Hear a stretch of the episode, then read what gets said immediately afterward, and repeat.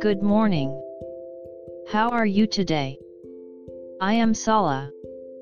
Let's start today's Bible. Today's Bible verse is I Corinthians 1:17. I'll read.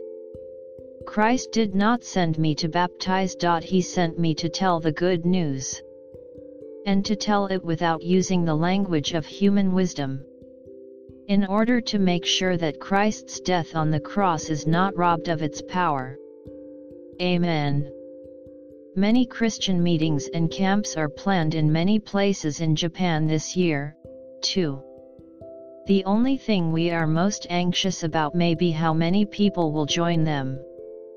However, Paul clearly stated that he had not come for the purpose to increase the number of his fellows. What is important is only that the good news of Christ are preached, a person meets Christ. And the life of the person will be changed in Christ. May you be given a day of God's blessings today. God bless you. See you tomorrow.